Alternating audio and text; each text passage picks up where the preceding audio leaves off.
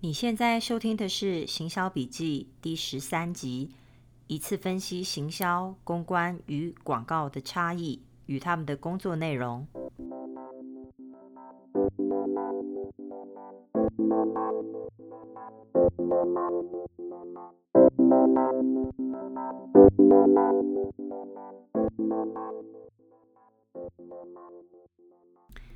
Hello，大家好，两周不见，今天居然已经十月了。那呃，距离二零二一年呢，也只剩下三个月。今天呢，我录音的地方有一点不同，因为呢，我前天的时候呢，开始这个 road trip，然后今天呢，我们到了这个黄石公园。那么从这个加州的湾区呢，开到黄石公园，我们总共分了三天开，大概开了十三个小时。如果大家有兴趣的话呢，诶，可以到我的 Instagram 去看照片。这一次的旅行呢，哦，总共三个星期，所以哦会看到非常多不同的美国的景色。不过呢，今天呢，我们还是要。把重点呢放在今天的节目上。今天的内容呢，其实就是呃，会跟大家分析行销、公关与广告的这个差异与他们的工作内容。在节目开始前呢，我想要先谢谢这个应该是张郭在，因为他写英文哦，所以我不太确定他的中文名字。那他在上面给了一个很暖心的五星评价。他说，每当思绪不清楚的时候呢，就会点开。行销笔记听，即使呢与自己思考的项目不一样，也能帮助我理清思路，非常感谢。哦、我看到这个讯息呢，非常非常的开心，因为其实我的节目呢，其实虽然说不只是做给这个创业中的，其实我也很希望能够帮助到哦正在这个行销路上，或者是刚进行销领域的这些朋友们，因为其实每一个人每一个。呃，专家，今天的专家，他们一开始的路呢，其实都是从不懂，然后慢慢摸索到懂，然后到专业。那我觉得会喜欢行销的这些啊、朋友们呢，一定都是很喜欢挑啊、自我挑战的。所以我非常高兴呢，我的节目能够帮助到这些朋友。那也希望呢，能够在这个 Podcast 上面呢，看到更多其他朋友的留言还有鼓励。我记得我在大学的时候呢，其实就像很多对行销或是公关有兴趣的这个大学生一样，那个时候我很向往广告业、公关跟行销这三类的工作。但那时候我总觉得对这三个领域似懂非懂，他觉得他们好像很有关系，但到底他们实际差别在哪里？而且他们呃之间的联系在哪？他们是不是有可能会独立作业，还是要互相合作？等等这些细节，其实我。并不是很清楚。那我记得哦，可能有一些朋友们不晓得，我其实，在大学念的是会计系。那为什么那时候我会选会计系？其实我一直觉得说，哦，那时候为了在美国要找工作，那会计其实对于亚洲学生来说呢，的确是比较好找呃工作的这个领域。那虽然我呃没有很喜欢这个财务金融，但是因为为了这个目标，所以我那时候还是念了会呃念了会计系。后来我开始要转行销的时候，记得那时候我打电话给一个朋友，他那时候已经在这个上海的 Chanel 啊香奈儿的呃总公司工作了。那个时候我记得我问他的一个我觉得听起来很蠢的问题，我问他说：“你可以跟我说行销跟公关到底差在哪里吗？”因为我真的不懂这两个到底实际差在哪里。那那么他。呃，当然那个时候他也跟我解释了一下他们实际的差异。我自己觉得，其实呃，当真正开始做这个行销或公关的工作之后呢，你就会马上呃恍然大悟说，哦，原来之呃之间他们的彼此的这个差别在这呃在什么地方。但是我想利用今天的节目呢，也跟大家分析到底他们这个不同点在哪里，还有什么时候他们呃。会互相合作，以及他们到底实际上呢？从行销面来看的话，哦，我们怎么看待呃公关跟广告这两件事情？简单来说呢，一直以来行销呢多半是用来支援销售部门而存在的。那公关的工作呢，目的则是在于维护品牌或者是企业的形象。那所以行销呢，事实上涵盖了公关与广告的部分。呃，行销呢会有短、中、长程的这个行销计划之后呢，我觉得很简单的。如果大家把它想成是一个呃一条时间轴的话，你的这个短期、中期、这个长程的这个行销计划之后呢，广告呢其实就是在不同的点呢、不同的时间点上呢，你推出的这个内容哦、呃，目的在于消呃吸引。这个潜在的消费者，而公关呢，则是在不同点呢，你呃推出这个不同的这个产品的时候呢，或是不同服务，或是公司可能呃有变动的时候呢，呃负责与所有媒体的沟通。但其实现在这个界限越来越模糊，而且特别是在这个社群媒体兴起以后，那 KOL 的这个地位，他们非常的特殊，我觉得他们常常介于这个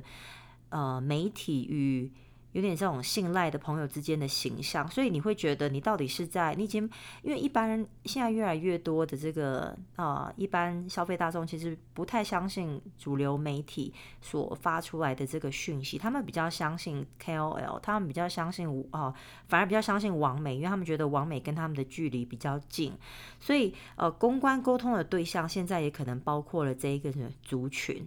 那对于很多我觉得呃小公司来说，甚至我觉得哦、我自己有些客户，其实他们已经算是规模哦、呃、非常大的这个国际型的企业，其实他们呃也不见得一定会呃在配有一个行销部门之余，一定会有一个公关部门哦。那那这个。公关部门呢，通常你基本上呢会有负责行销的人。那随着公司呃开始成长呢，这个行销人可能还兼职做公关。等到公司的规模一定是呃颇具规模，甚至常常我们看到，通常很多是呃可能已经上市上柜的公司哦，那他可能才会。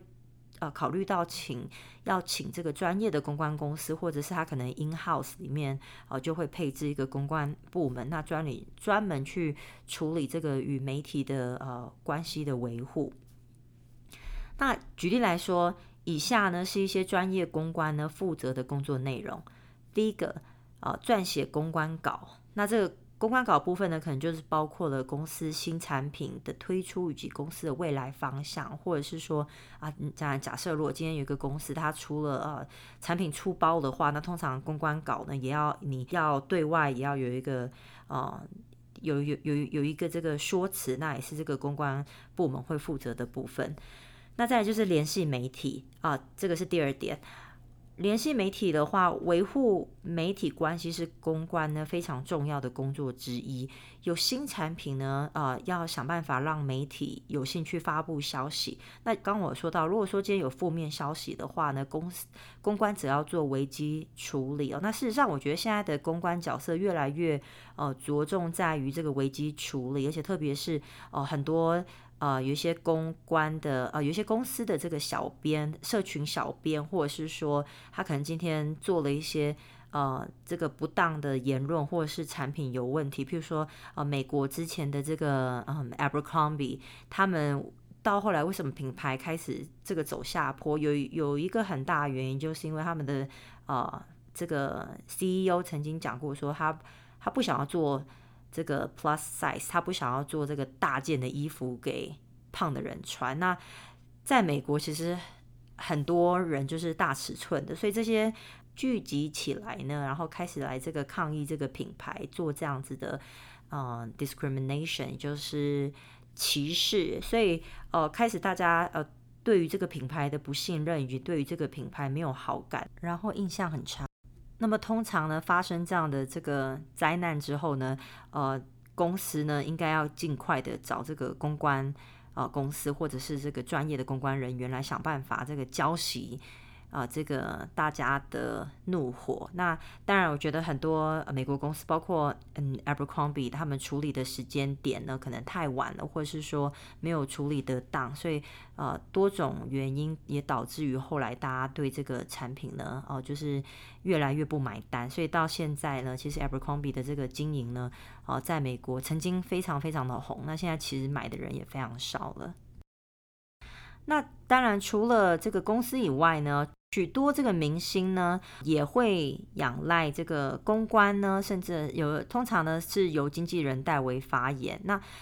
艺人的这个专业是娱乐大众，但是如果他今天讲错话、做错事的话，那很容易断送自己的前程。所以许多经纪人呢也会寻求呃公关的协助来做这个危机处理。譬如说之前这个小猪偷吃的消息被啊、前女友周扬青爆出来之后呢，那不管、呃、是在回应的时间点上与微博的内容，我记得他好像回博微博的内容，他用了这个繁体中文哦，那呃反正蛮有趣的，都看得出来呢这个。他的这个文字内容呢，应该都是按照这个专业指示去安排的，而不是艺人他自己这个有感而发，真的这样子写一个长篇大大论哦。好，那第三点呢，连呃这个第三点就是媒体记者会。那公关呢是一个讲求关系的领域，这也是为什么很多公关他可以一做就做十几年。那媒体记者会呢，可以邀请到什么样子的媒体到场？其实多少透露了这个公关的能耐啊。记者最后呃，他会不会报道？可能有其他的因素影响。特别是如果今天呃，大家开记者会就很想要上电视，但是电视呃一个小时你要放的呃这个新闻则数就是有限的，所以。如果说哦，当天有其他新闻更有卖点的话，那这个编辑呢，呃，电视台的编辑最后可能他会选择不报。那其实有些公关公司呢，呃，以前我合作过的，就算他没有办法拿到当天的这个电视新闻，他有办法去提供一些补救，呃的的这个办法，譬如说他以呃交换做其他的专题方式来。曝光，那可能没有办法在整整点新闻，他可不可以把这个新闻放到放到是中午的新呃时候去播呢？或者是说有没有可能改成啊、可能新闻台做了一个专题，那可能不是在新闻时时间，但是呃，他可以带到这个品牌内容。呃，没有公关经验的品牌呢，不见得懂得要如何正确的这个去呃跟媒体接触，怎么样去 pitch 媒体哦。所以这部分通常就可以交由。这个专业的公关人才，然后来界定说，到底今天呢，我们是要以什么出发点呢，来吸引媒体的注意？好，那第四点呢，就是寻找其他的曝光机会。我觉得这一点呢，不见得是许多公司都会做，但是对于许多新创的公司或企业呢，增加。曝光与知名度很重要。那除了这个平面杂志上，或者是说电视上面的这个曝光以外呢，事实上有很多其他可以增加这个品牌曝光的机会。那这些机会可能是什么？它可能是一些产业界的交流。那通常呢会有去呃这个讲者的需求。那可能这个时候呢，呃，我可能就会。呃，希望有人去帮我做这样子的安排。那我我要负责的就就只是到场，还有去分享这个我要讲的内内容。那当然这些事情你可以自己做，但是有的时候交给专业的呢，可以更省时间。那只是一笔花费的问题。好，那所以公关与行销呢，两者的关系呢，在公关负责这些项目的时候呢，那行销人到底又是做什么？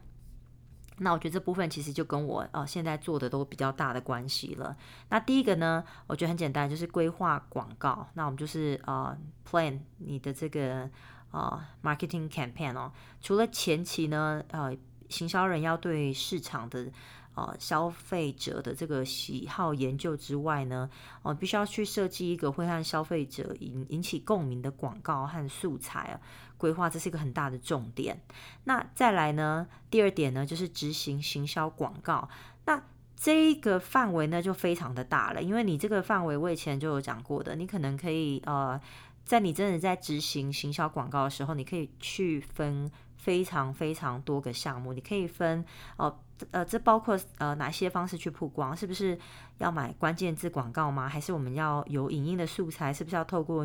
YouTube 呃，然后来广告投放？还是说我们要找 KOL 在 Instagram 上或者是 Facebook 来曝光产产品？那如果说以前呢没有抖音，那现在抖音这么红，我们是不是要开始试着跟了抖音？那如果要跟抖音的话，我们要又要跟什么样子的网红合作呢？所以其实。呃，在真正在讲到说前期的计划到实际真正在执行的时候，实际正在执行的这一块呢，其实就非常的复杂，而且它可能它需要呃事先计划的时间呢，其实蛮长的。那呃，包括筛选这个呃平台跟可能筛选这个，比如说现在大家都一定会用这个 influencer marketing 啊，你一定要找到 KOL，那 KOL 到底。呃找什么样子的人才对，所以这一部分其实也会花非常多的时间。好，那第三个呢，就是关于其他的优化，除了对外的这个广告投放呢，吸引消费者到譬如说官网去购买之外呢，那这个行销的 campaign 呢，它应该还要。考虑到转换率的问题，所以这个部分呢，可能包括了，譬如说设计特别的 landing page。那 landing page 是什么？假设哦，你在 YouTube 上面看看到一则广告好了，然后这个广告尾呢，叫你到雅虎奇摩去搜寻哦、什么什么的关键字。那当你搜寻这个关键字呢，你点过去之后呢，这一篇内容呢，哦、这个网站设计呢，不是官网，呃。一直都会有的，它是为了这个广告，这一这一次的这个广告而特别做的，这就叫 landing page。所以基本上呢，landing page 的目的呢是在于提高受众的兴趣，然后减少呢这个呃缩短下单的时间。譬如说，大家有没有看过一些这个保健产品呢？他们你可能在这个呃 Facebook 上呢，或者是在雅虎上面看到他们的新闻，然后他说哦，一天呃一周可以瘦两公斤好了。你很好奇，你点进去，然后你就看到哦、有一页这个专门讲说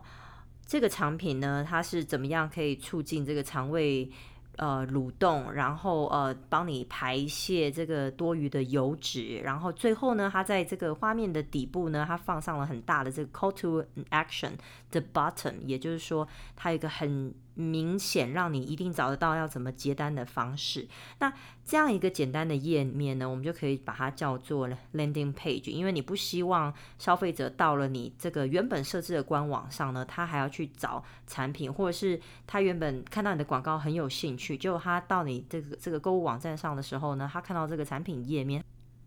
好像商品又没有他哦原本想的这么好。那呃，我觉得有时候呢，呃，很多品牌或厂商也可以考虑用 landing page 哦来来推广呃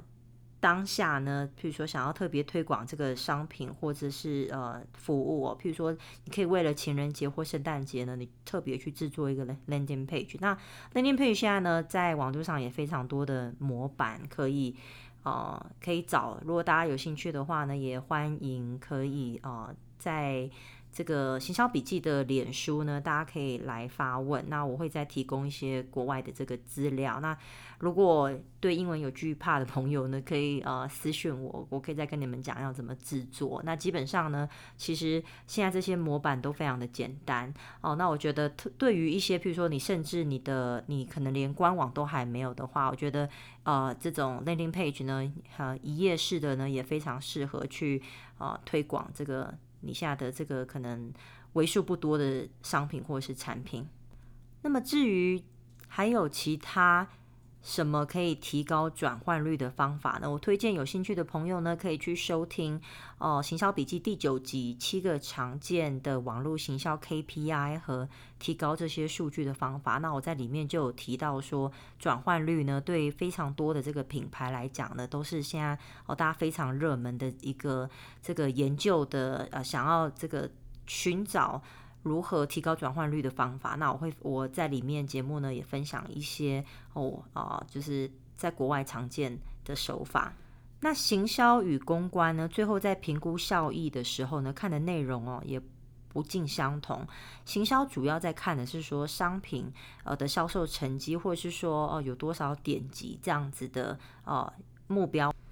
那公关呢，则是以呃有多少媒体露出呢，与大众呢对于品牌这个好感度来作为标准。